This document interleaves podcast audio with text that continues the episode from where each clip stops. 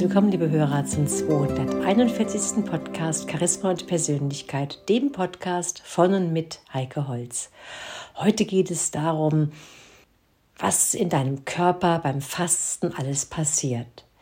Im Prinzip können wir nämlich einen Frühjahrsputz für den Körper und auch für Geist und Seele zu jeder Jahreszeit durchführen und brauchen dazu nicht unbedingt die Kräfte des Frühlings.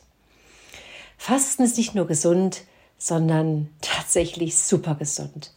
Nicht nur Fettpolster werden dabei abgebaut, sondern es wirkt zellverjüngend und gegen Bluthochdruck, Diabetes sowie etliche typische Krankheiten der heutigen Zeit.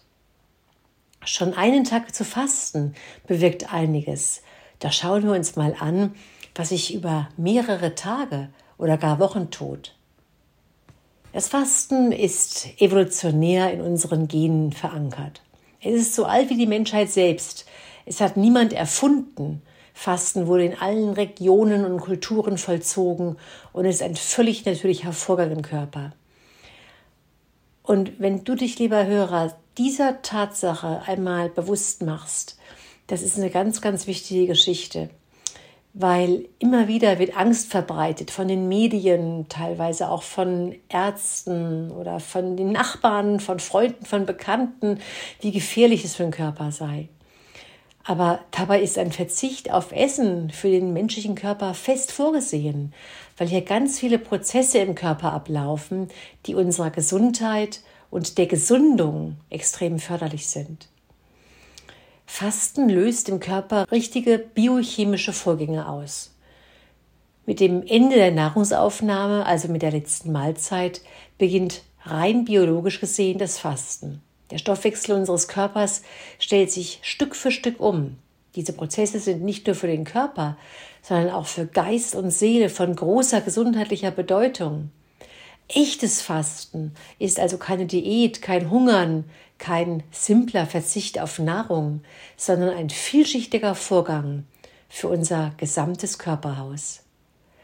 Fasten und Detox in den vielfältigsten Formen erfahren in den letzten Jahren einen regelrechten Aufwind. Dieser Trend ist hauptsächlich dem Zellbiologen Yoshinoro Oshumi zu verdanken, der 2016 mit seinen Forschungen und den daraus resultierenden Erkenntnissen den Medizin-Nobelpreis verliehen bekommen hat. Er konnte das Phänomen der Autophagie, also des Selbstauffressens, nachweisen. Die Autophagie ist als Müllabfuhr, auch als raffiniertes Recycling-System der Zellen für unsere Gesundheit von großer Wichtigkeit. Der Prozess funktioniert so, dass der sogenannte Zellmüll, also die gealterten, funktionslosen oder falsch zusammengebauten Zellbestandteile, mit einer Hülle umgeben werden und innerhalb dieser Hülle zerkleinern Enzyme diese Zellteile. Und die Einzelbestandteile werden der Zelle wieder zugeführt und helfen beim Neuaufbau gesunder Zellbestandteile. Über das Intervallfasten, Kurzzeitfasten, also in dem Moment, wenn diese Autophagie beginnt, habe ich bereits im letzten Podcast in der 240. Folge erzählt. Bereits der bekannte Fastenpapst Otto Buchinger, nach ihm wurde das Buchinger Heilfasten benannt, sprach vom Entschlacken und wurde von klassischen Schulmedizinern belächelt, weil es keine Schlacken im Körper gäbe. Von vielen wurde Fasten auch als gefährlich abgetan, doch ganz gleich, ob der permanent anfallende Zellschrott Schlacken heißt oder die wissenschaftliche Bezeichnung geschädigte Zellorganellen trägt. Es muss auf jeden Fall irgendwie hinaustransportiert werden. Und das Ganze geschieht tatsächlich genau dann, wenn eine gewisse Zeit nichts gegessen wird. Dann wird diese Autophagie aktiv, der Zellmüll kann gelöst, abtransportiert und ausgeschieden werden. Laut Professor Amadeo von der Uni Graz lässt sich das so erklären, dass die Zelle in einen Energiemangel kommen muss, um alles zu verdauen, was nicht nied- und nagelfest ist.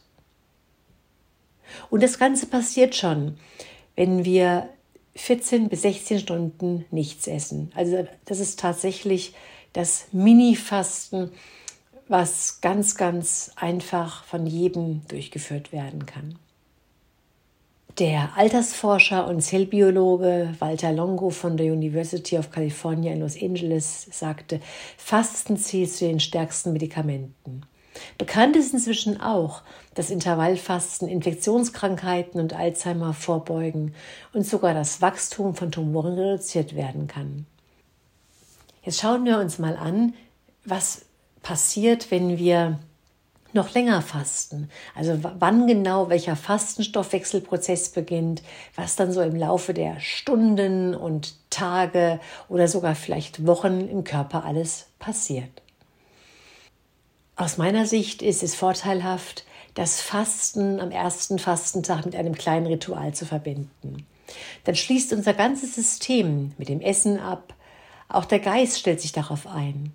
Die Zeit des Nichtessens wird nicht als Hungerkur oder Diät empfunden und gewertet, sondern Regenerations- und Reinigungszeit auf ganzheitlicher Ebene. Für den Körper ist die Umstellung einfacher, wenn er am letzten Tag der Nahrungsaufnahme nur leichte Dinge isst, also keinen Schweinsbraten mit Knödel, und die letzte Mahlzeit am Abend nur noch aus einem Apfel besteht, der sehr langsam, bewusst und genüsslich gegessen wird. Nun wird die Nahrung wie gewohnt im Magen verdaut.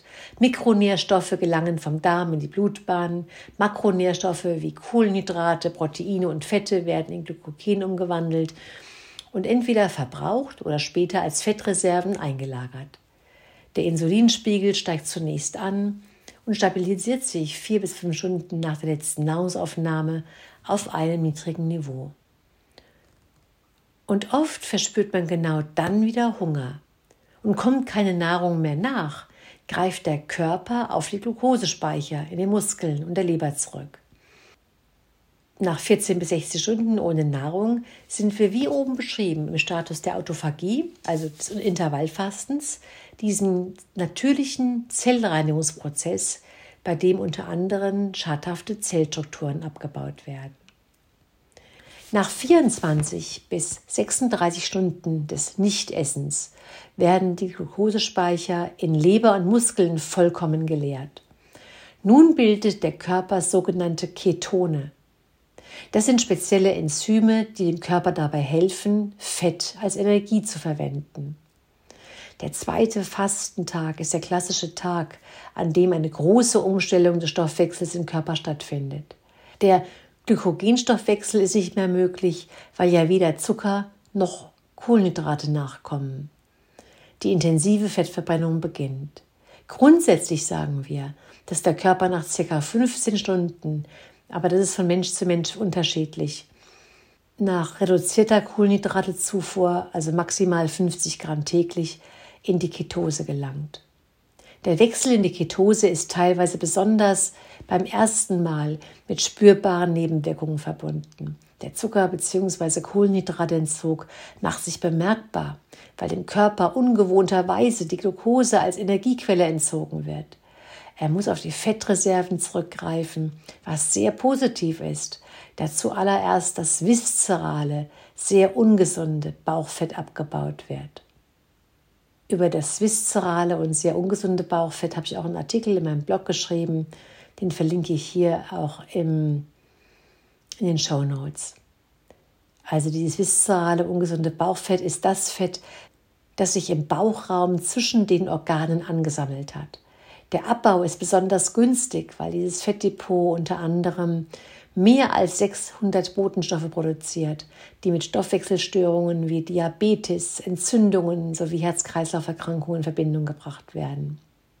Typische Symptome in dieser Zeit der Stoffwechselumstellung in, die, in diese Ketose, sie wird auch manchmal als Ketogrippe bezeichnet, sind Erschöpfung, Kopfschmerzen, Reizbarkeit, Konzentrationsschwierigkeiten, der sogenannte Brain Fog, Motivationsmangel, Schwindel, Heißhunger auf Süßes, Übelkeit oder flauer Magen, Muskelkrämpfe.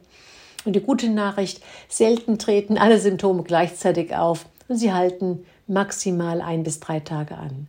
Und je häufiger du fastest, der Körper also diese Stoffwechselumstellung gewohnt ist, desto kürzer dauert erfahrungsgemäß diese Umstellung und umso leichter ist sie.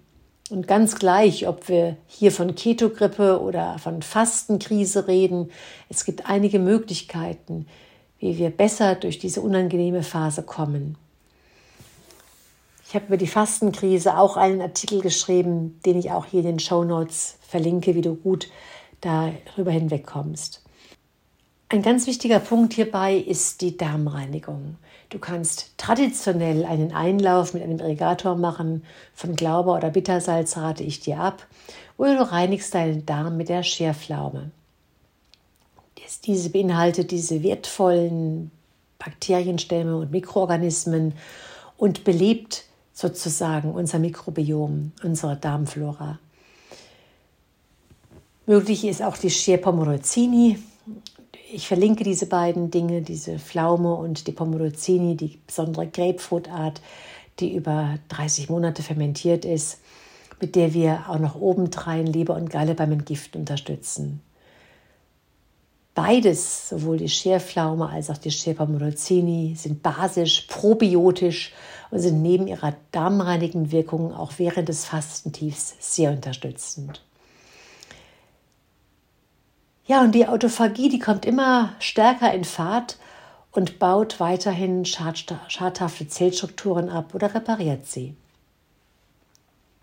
Übrigens ist auch genau diese Fastenkrise oder dieser unangenehme Tag der Grund, warum viele Leute bei mir entweder ein Online-Fasten mitmachen oder auch dann persönlich zum Fasten wandern oder Fastenveranstaltungen kommen, weil durch diese Gruppendynamik, durch dieses begleitet werden, durch dieses in einem Boot sitzen, geht es für viele einfach leichter und haben viel mehr Freude in diesem ganzen Prozess drin. Am dritten Fastentag dann, dann ist diese laufende Fettverbrennung sozusagen auf Hochtouren und wir fühlen uns bereits jetzt in der Regel ausgeglichen, fokussiert und energiegeladen. Die Ursache liegt wohl darin, dass sowohl der Körper als auch das Gehirn anstatt mit Energie aus Glucose mit Energie aus Ketonen versorgt wird. Ketone gelangen um ein Vielfaches schneller ins Gehirn und machen das Gehirn und den Körper leistungsfähiger. Wenn also am ersten, zweiten Tag des Fastens ein gewissen Stress im Körper ausgelöst wurde, da wurde der Sympathikus aktiviert, weil es ja ums Überleben geht. Doch spätestens nach drei Tagen kommt der Parasympathikus zum Tragen. Und das bedeutet für uns mentalere Ruhe, Entspannung und Ausgeglichenheit. Und außerdem schüttet das Gehirn vermehrt Serotonin aus. Dieses Glückshormon wird während des Fastenstoffwechsels weniger abgebaut als während des Glykogenstoffwechsels. Also zirkuliert eine große Menge von diesem Hormon in unserem Körper, was uns ein Gefühl von Euphorie, von Energie und im Einklang sein mit uns und unserem Körper verleiht. Ja, und am vierten Fastentag dann laufen dann die Fettverbrennung und die Autophagie auf der höchsten Intensität.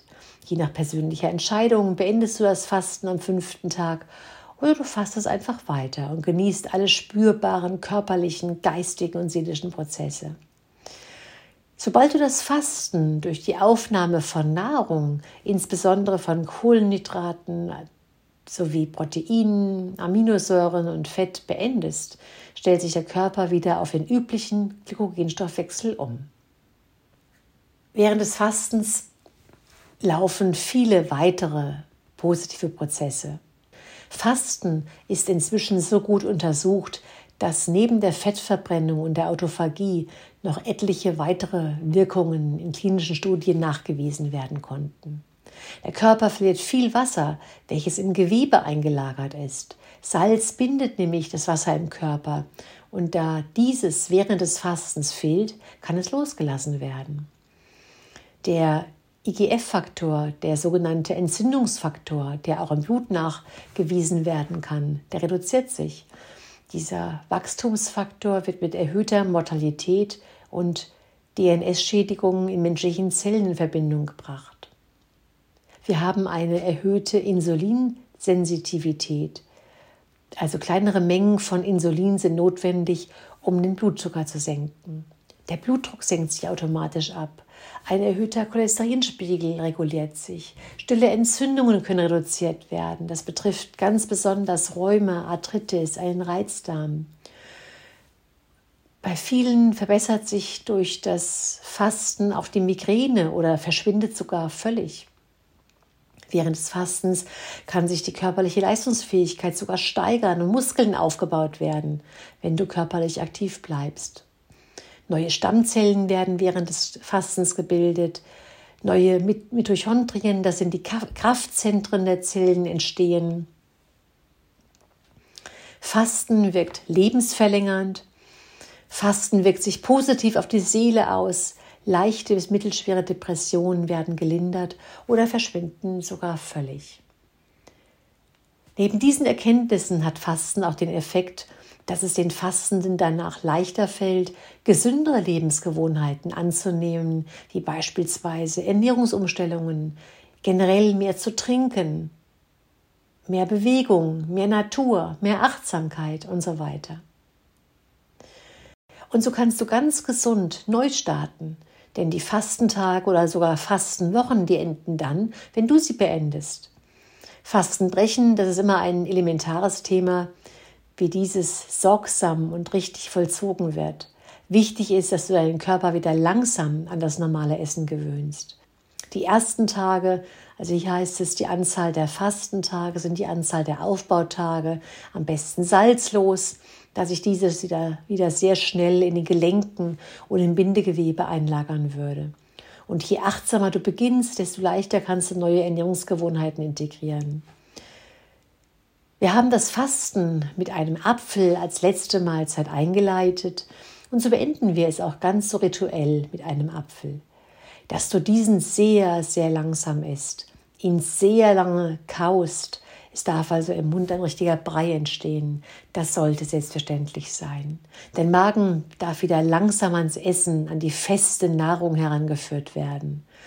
Und wenn du diesen ersten Apfel gut vertragen hast, dann darfst du auch gerne eine Walnuss essen, etwas Rohkost wie eine halbe Karotte beispielsweise. Und ich erinnere nochmals ans gute Kauen. Wahrscheinlich bist du jetzt bereits gesättigt, sodass du mittags keinen Hunger verspürst. Und am besten isst du erst wieder, wenn sich dein Magen meldet. Und dann folge einfach deinem Geschmack, auf was du Lust hast. Obst, Gemüse, Salat, eine Reisgemüsepfanne, Hirse mit Gemüse. Du solltest nur darauf achten, dass du wenig Kohlenhydrate und Fett und natürlich kein Salz verwendest. Es könnte schnell zu Blähungen, Bauchschmerzen oder einem Völlegefühl führen. Vielleicht magst du auch ein glutenfreies Brot mit einem selbstgemachten Aufstrich probieren. Achte darauf, dass du das in den Rezepten angegebene Salz weglässt. Dazu habe ich übrigens auch Rezepte in meinem Blog drin zum glutenfreien Brot als auch für selbstgemachte Aufstriche. Wichtig ist vor allen Dingen, und das lege ich dir wirklich ans Herz, dass du dich nicht überisst. Wenn du langsam isst und die Nahrung zu Brei kaust, signalisiert dir dein Gehirn rechtzeitig, wenn du satt bist. Und genau dann solltest du mit dem Essen aufhören. Tja, mein lieber Hörer, ich bin überzeugt, wenn du das mit dem Fasten, mit dem Fastenprozess erst einmal erlebt hast, ganz egal, ob du es alleine machst oder in Begleitung online oder bei uns beim Fastenwandern. Und die Veranstaltungen sind ja sehr, sehr vielfältig und vielseitig, alle ganz verschieden dann wirst, wirst du so ein Fan vom Fasten werden, dass du regelmäßig, ob jetzt einmal im Jahr oder zweimal im Jahr, das gerne wieder aufnehmen würdest. Wenn du Fragen hast, dann komm einfach auf mich zu unter kontakt.heikeholz.de. Ich freue mich auf dich und bis zum nächsten Mal eine gute Zeit. Deine Heike.